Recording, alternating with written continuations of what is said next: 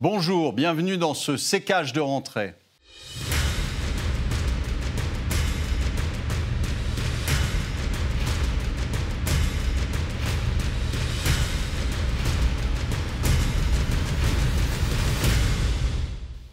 Bonjour, aujourd'hui nous allons vous parler des dernières déclarations de notre gouvernement vis-à-vis de la dette, vis-à-vis de la fin de l'abondance. Nous sommes avec Philippe Béchade. Bonjour Philippe. Bonjour Olivier.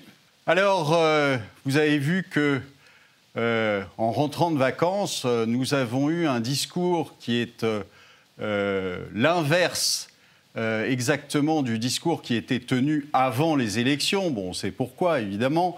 Mais euh, avant les élections, on, M. Bruno Le Maire, qui est habitué de ce genre de plaisanterie, nous avait expliqué que nous étions à la veille des Trente Glorieuses. Malheureusement, j'ai l'impression que ça s'est transformé pendant les vacances en Trente Piteuses. Et maintenant, nous avons M. Macron qui vient nous parler de la fin de la période d'abondance. Je ne sais pas si euh, les Gilets jaunes ont bien vu l'abondance hein, et si ceux qui payent leur note d'électricité aujourd'hui ont bien vu aussi la période d'abondance. Euh, nous payons euh, le prix finalement de leur mauvaise gestion, le prix de leur incompétence, hein, et ça commence à devenir extrêmement cher. Alors Philippe, je suppose que euh, comme, euh, comme moi, vous avez vu les dernières déclarations euh, de nos hommes politiques, que ce soit M. Macron ou que ce soit M. Le Maire. Qu'est-ce que vous en pensez? Je suis saisi d'effroi. en fait, non, c'est le, le, narratif qui se déroule. Euh, ça a commencé par le pire est à venir, ça c'était un petit peu avant les élections présidentielles. Puis après ça, on nous met effectivement une couche de les 30 glorieuses reviennent. Euh, la France se réindustrialise, le chômage n'a jamais été aussi bas et on s'en va vers un avenir euh, radieux. Et puis, on rentre de vacances, euh, après avoir fait son plein à, deux vins euh, sur l'autoroute. Et là, euh, on nous apprend que l'abondance est terminée. alors, il faut peut-être resituer quand même la phrase elle-même dans son contexte, c'est-à-dire que Emmanuel Macron parlait essentiellement de l'abondance monétaire. Mais le problème, c'est que les mots ont un sens et que globalement, cette abondance monétaire, aucun Français qui ne figure pas parmi les obligés de la Banque centrale, euh, aucun particulier n'a profité de cette abondance. Euh, les entreprises, elles, euh, ont engrangé 44 milliards, enfin, distribuent 40 44 milliards sur les 73 milliards de dividendes qu'elles pourraient distribuer. Et dans le même temps, on apprend qu'il n'y a plus d'argent magique si jamais il y en avait eu, euh, ça a été uniquement pour acheter des espèces de, chars d'assaut pour maintenir l'ordre. Euh, ça n'a jamais été pour l'hôpital. Euh, quand il y a de l'argent magique, c'est toujours soit pour de la répression, soit pour financer une guerre. C'est jamais pour aider la population française, pour soutenir l'hôpital, etc. Donc on est dans ce régime de douche écossaise tantôt les Trente Glorieuses, et puis euh, on revient euh, à la rentrée, ça sera pire que ce que vous redoutiez. Et c'est la même stratégie qu'on a eue pendant le Covid. On va s'en sortir. Ah ben non, on ferme tout, c'est la catastrophe, tout le monde va mourir. Et puis non, la France s'en sort mieux que certains. Et puis après, non, il faut un pass vaccinal. Et c'est ce régime de douche froide qui, en fait, déstabilise complètement l'opinion publique. Je pense que c'est une stratégie parfaitement orchestré. Il ne s'agit pas euh, d'ânerie ou de déclaration à l'emporte-pièce. C'est l'impression que l'on a parce qu'on se dit mais qu'est-ce qui leur passe par la tête? Mais en fait, quand, on met tous les éléments les uns derrière les autres et que l'on voit derrière qu'on habitue les gens à être constamment euh, infantilisés et puis assistés, et puis on va vers plus d'assistanat, puisque cette histoire de euh, prix de l'électricité, de prix du gaz, on nous fait bien comprendre que euh, grâce au bouclier qu'on a mis en place, ça évite le doublement ou le triplement de la facture, comme on le voit en Allemagne, comme on le voit au Royaume-Uni. Sauf que euh, le coût de cette prise en charge, de la différence entre le coût de production du courant et le coût marché. Enfin, aujourd'hui, on a en France une structure qui s'appelle l'EPEX, qui est donc le marché en gros de l'électricité, eh bien, on continue de vendre l'électricité aux Français à 100, sachant que le kilowatt était plutôt autour de 50 euh, euros, le, enfin c'était même le, mégawatt, pardon, je dis le kilowatt, mm. c'est le mégawatt. Le mégawatt était à 50 en août 2021, à 33 en août 2020. Aujourd'hui, il est à 100 pour le particulier, mais euh, sur les PEX, il cote actuellement entre 630 et 650. Et donc cette différence, c'est du déficit pour les années à venir. Ce sont nos futurs impôts. Et puis cette différence, c'est aussi EDF euh, euh, e qui le paye. Je vous rappelle que maintenant EDF va être nationalisé par, par l'État. Pourquoi? Parce que l'État a fait faire faillite, en fait, à EDF avec le système qui imposait à EDF à vendre à 40 euros le, mégawatt, ce qu'il achetait sur les marchés à 400 ou à 500. Donc euh, on, est, on, est dans un, on est vraiment dans une espèce de période euh, schizophrénique euh, presque, où on a un monsieur Macron qui pousse à la guerre en disant mais non, j'essaie de faire la paix, mais qui envoie des canons et qui envoie des armes à, l'Ukraine et qui reçoit monsieur Zelensky en grande pompe, hein, qui lui envoie aussi des milliards. je pense que personne euh, n'a voté pour euh, envoyer des milliards à l'Ukraine, qu'on ne reverra jamais, puisque ça ira sur les comptes des euh, oligarques ukrainiens, plus que dans les poches des, pauvres Ukrainiens qui, eux, souffrent de la guerre. Et donc, vous avez tout, un, tout un discours, tout un, toutes des mesures qui sont mises en place qui vont vers un, un espèce de suicide économique et même un suicide tout court si, euh, euh, si nous terminons en guerre. Donc le, suicide économique, il est, euh, alors il est sur plusieurs points. Donc en, effet, je vous dis des, dépenses inconsidérées sur un pays dont on sait qu'il est le plus corrompu au monde, des, des, prix de l'électricité et des contre-sanctions, en fait, parce qu'on a imposé des sanctions. Alors certains économistes comme comme moi ou comme d'autres, avaient dit dès le départ, euh, c'est nous qui allons payer le, prix de ces sanctions qui sont totalement idiotes, puisque on sanctionne un pays qui est le principal fournisseur euh, de toutes les matières premières. Donc euh, il ne fallait pas être sorti de Saint-Cyr pour savoir que c'est nous qui allions payer l'addition et non pas les Russes. C'est ce qui s'est passé. Vous aviez vu que M. Le Maire nous avait expliqué que euh, euh, il allait euh, détruire l'économie russe et que le rouble allait bientôt ne plus rien valoir. Le rouble est la meilleure performance de toutes les monnaies sur l'année 2022 et, continue d'ailleurs tous les jours, pendant que l'euro se casse la figure. Et oui, monsieur le maire, l'euro a déjà perdu une vingtaine de pourcents depuis le début de l'année. Toutes mes félicitations pour ce, ce bel effort. Alors, vous avez, et c'est pour ça aussi que euh, euh, je vous ai invité, c'est pour qu'on parle du scandale euh, des OAT indexés sur l'inflation. Parce que c'est quand même assez énorme. C'est-à-dire que, alors, ça n'est pas M. Le Maire qui les a créés, hein, ça fait déjà une bonne dizaine d'années qu'on en a des, des, obligations indexées sur l'inflation, mais on continue à en émettre alors que tout le monde peut constater qu'on a de l'inflation. Donc, alors qu'on pouvait jusqu'à présent euh, émettre des obligations à zéro, voire même quelquefois en négatif, donc ça ne coûtait rien, si vous voulez, à l'État. L'État qui, je vous rappelle, c'est nous, hein, ce n'est pas, pas, un Chinois avec un gros chéquier, c'est euh, nous qui sommes euh, responsables de cette dette, c'est nous qui allons payer, rembourser cette dette et payer les intérêts. Et donc, au lieu d'émettre des obligations au taux fixe qu'il y avait euh, euh, à ce moment-là, il y a encore quelques mois, eh bien, il s'est amusé à émettre des obligations indexées sur l'inflation. Ce qui veut dire quoi? Ce qui veut dire que le taux d'intérêt, le taux de, de, rendement de ces obligations est plus important et va nous coûter au bas mot 15 milliards de plus que ce qui aurait dû, que ce que ça aurait dû nous coûter.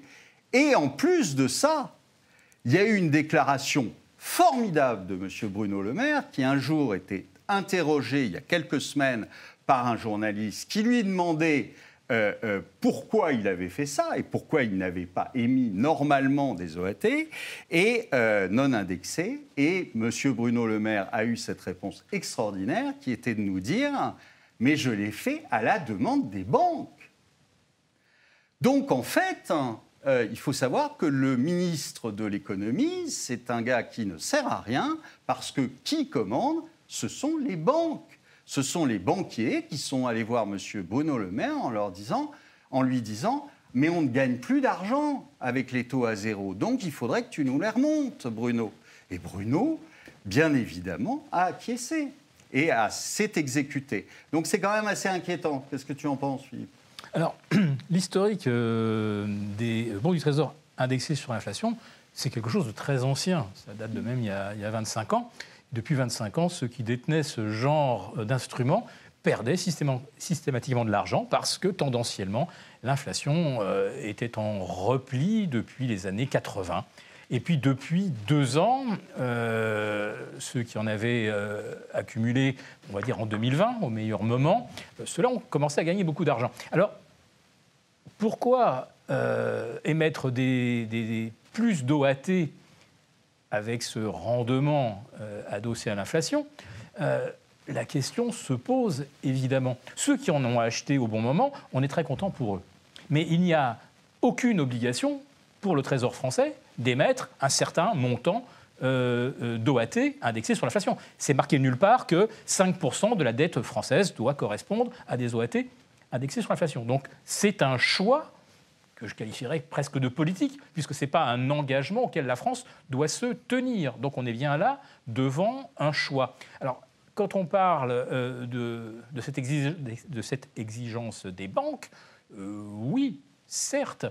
Euh, mais à la limite, si les banques achètent ces OAT pour les mettre dans des fonds de retraite, bien, ça nous fait peut-être des instruments plus rémunérateurs pour le futur retraité mais je crois que ces OAT sont achetés majoritairement euh, par BlackRock, euh, Vanguard, et que ce, n'est pas le contribuable français qui a accès. Le particulier, bien sûr, n'y a pas accès. Mais parmi les institutionnels, je ne pense pas non plus que ces institutionnels euh, se servent de ces instruments pour mieux rémunérer l'épargne des Français. Je pense que cette rémunération va dans la poche d'institutions internationales euh, assez gigantesques et qui ont en plus de ça, je crois, le pouvoir euh, euh, de peser sur les décisions gouvernementales et notamment donc de faire émettre plus de ces OAT indexés. En plus, c'est surtout parce qu'il il y, a quand même une, une question, c'est que on ne peut pas dire euh, comme l'a dit d'ailleurs euh, Bruno Le Maire, on ne peut pas dire qu'on ne savait pas ce qui allait arriver. C'est-à-dire qu'on ne savait pas qu'à un moment, euh, toute cette monnaie créée allait faire, baisser l'euro, allait faire dégringoler le, le prix de la monnaie, et donc forcément amènerait une inflation. Une inflation qui, je le rappelle, n'est pas une inflation classique, c'est pas une inflation à cause d'une demande excessive, puisqu'on est en récession. Ce n'est pas à cause d'une demande excessive, c'est simplement la résultante, un, des contre-sanctions, c'est-à-dire en fait des sanctions qu'on a mises en place et des contre-sanctions qui ont fait flamber les prix de l'énergie. Et puis c'est surtout aussi, et ça depuis plusieurs années déjà, et donc ce n'est pas quelque chose de nouveau, ce n'est pas quelque chose qu'on ne pouvait pas anticiper, la création de la monnaie qui fait que petit à petit, eh bien, votre monnaie baisse et à ce moment-là, évidemment, tout ce que vous importez coûte plus cher. Et, euh, c'est ça est le cas aujourd'hui. Vous avez vu qu'il y a quelques jours, on a cassé la parité sur l'euro. Donc, euh, euh, ce qui était, là encore une fois, c'est quelque chose de prévisible.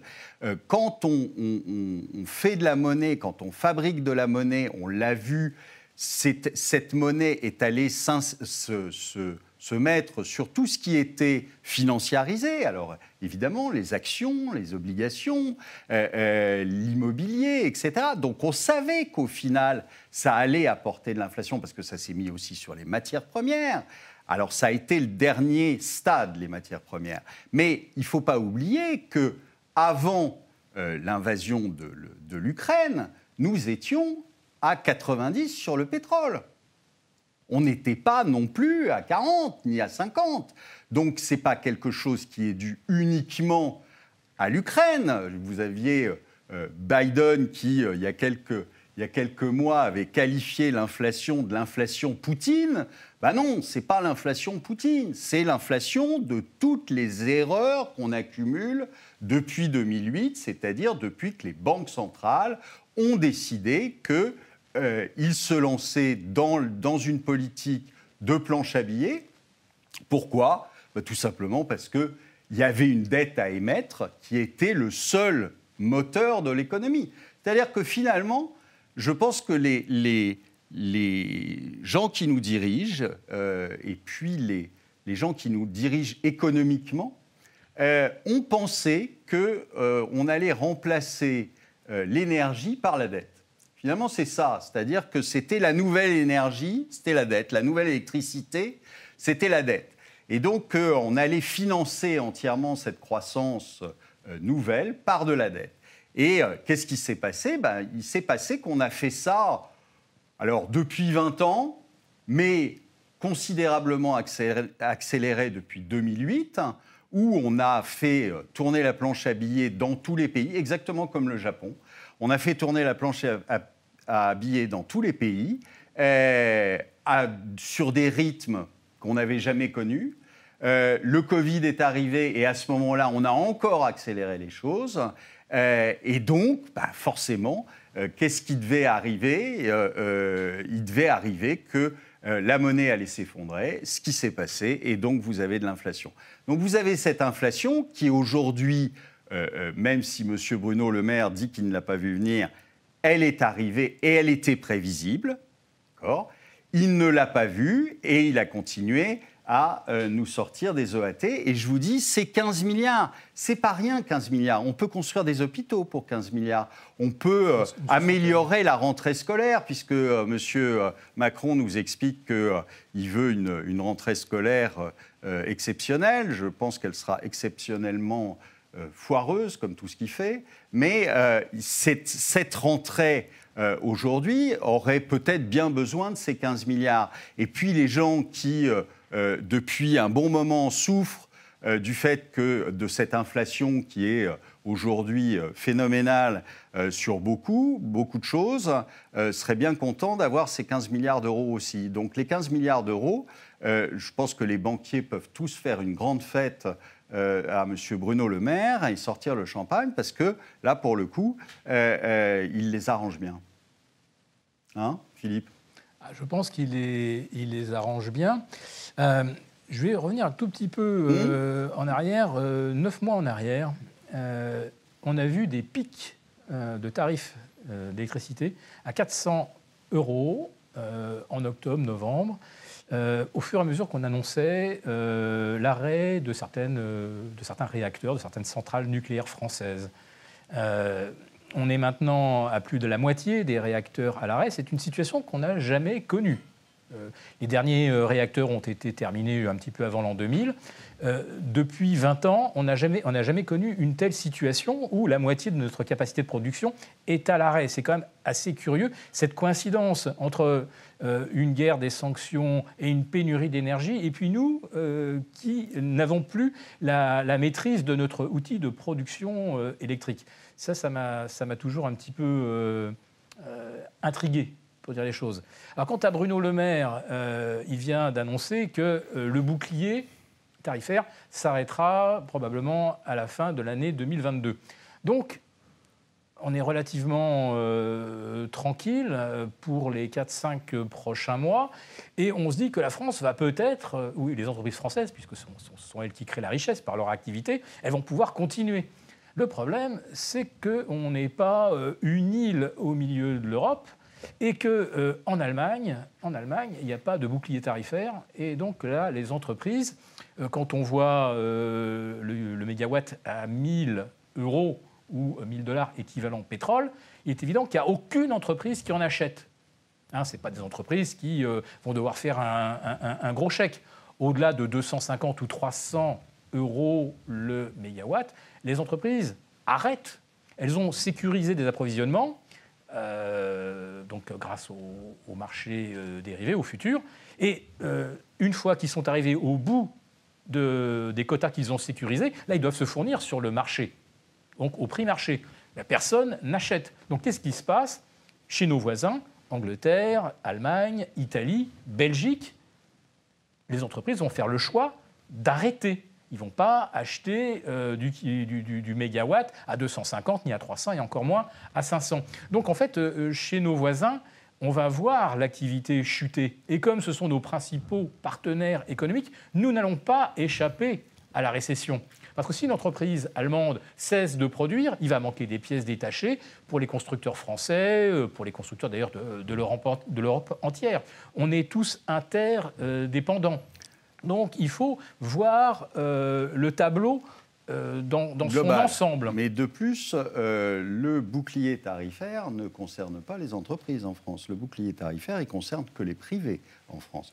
Aujourd'hui, les entreprises qui sont en train de renégocier leurs contrats, parce que leur contrat arrive à échéance euh, cette année, ceux qui renégocient leur contrat le renégocient et pas du tout dans les mêmes conditions que ce qu'ils avaient avant. Absolument. C'est-à-dire dix fois plus cher. Donc aujourd'hui, le, le, le, le bouclier tarifaire, c'est quelque chose qui est pour nous, pour les privés, et en effet, on ne sent pas encore toute la hausse euh, de, euh, de l'énergie, mais en revanche, les entreprises qui consomment de l'électricité euh, ou du gaz aujourd'hui en France, eh bien, elles, n'ont pas de bouclier tarifaire et donc elles payent le prix.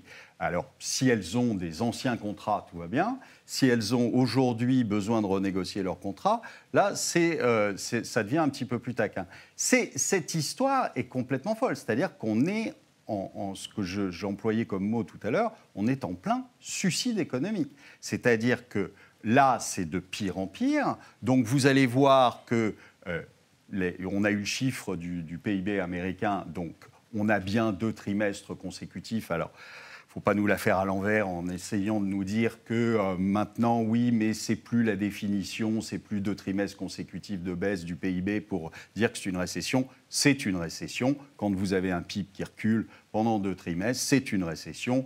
Euh, euh, et il n'y a pas à, changer les mots. Je sais que c'est l'habitude depuis quelques années de changer les mots et de changer les, d'inverser les concepts, mais euh, euh, ils sont en récession. Ils sont en récession, mais ils ne sont pas les seuls. C'est-à-dire que nous aussi, on est en récession. Alors, Monsieur le maire s'est félicité d'avoir un deuxième trimestre vaguement à 0,4. En fait, si vous le retraitez, vous, apercevez qu'on était négatif au premier trimestre et qu'on n'est pas très positif au second, euh, et que le 0,4, en fait, il y a beaucoup à dire dessus. Euh, sur les investissements d'État, etc. Enfin bon, sur, toutes les aides soi-disant euh, qui sont distribuées et qui rentrent dans votre, dans votre PIB. Donc euh, vous êtes en récession en France, vous êtes en récession en Europe, et le pire est à venir. C'est-à-dire que je pense qu'on n'a encore rien vu, parce que là, on va avoir plein pot, ce qui n'était pas le cas au premier et au deuxième trimestre, on va avoir plein pot les restrictions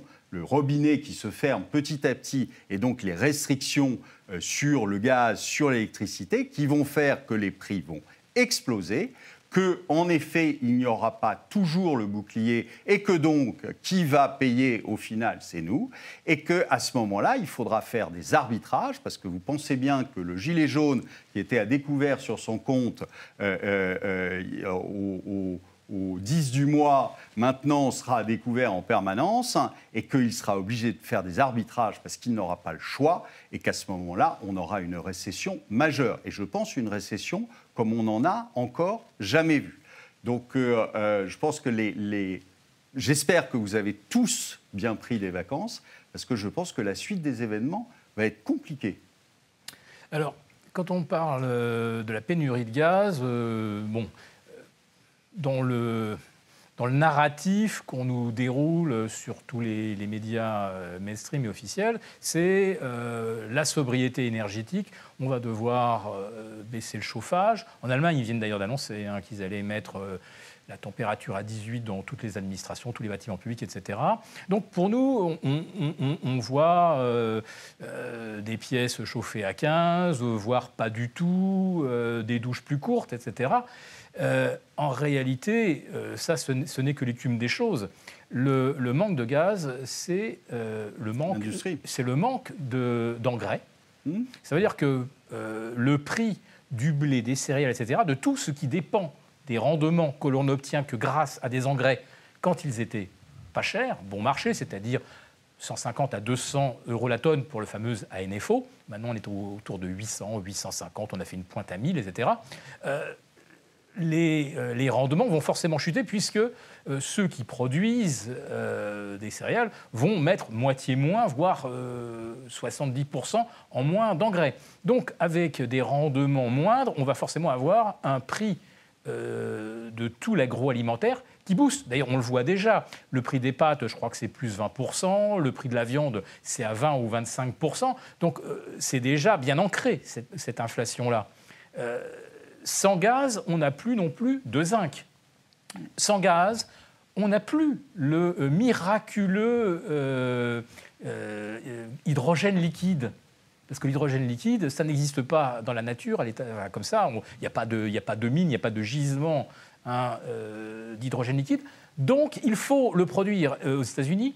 70% de l'hydrogène liquide, dont on nous vante toutes les vertus et dont on dit que c'est le, le, miracle du futur, 70% est produit au gaz. Sans gaz, il n'y a plus non plus d'hydrogène liquide. Je peux vous lister comme ça tout ce qui dépend du gaz. C'est absolument énorme. Donc euh, ça, vous ne l'entendez pas aux, 20 heures, mais je vous dis que ça, ça garantit effectivement des niveaux d'inflation qui devraient tendre vers les 15% d'ici la fin de l'année.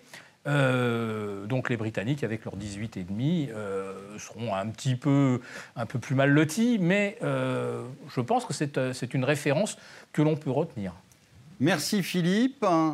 Eh bien, écoutez, euh, je, vais vous donner le mot de la fin. Je vous ai déjà dit un petit peu plus tôt, j'espère que vous avez passé de bonnes vacances parce que je pense que la rentrée va être très compliquée. J'espère vous revoir bientôt. À bientôt.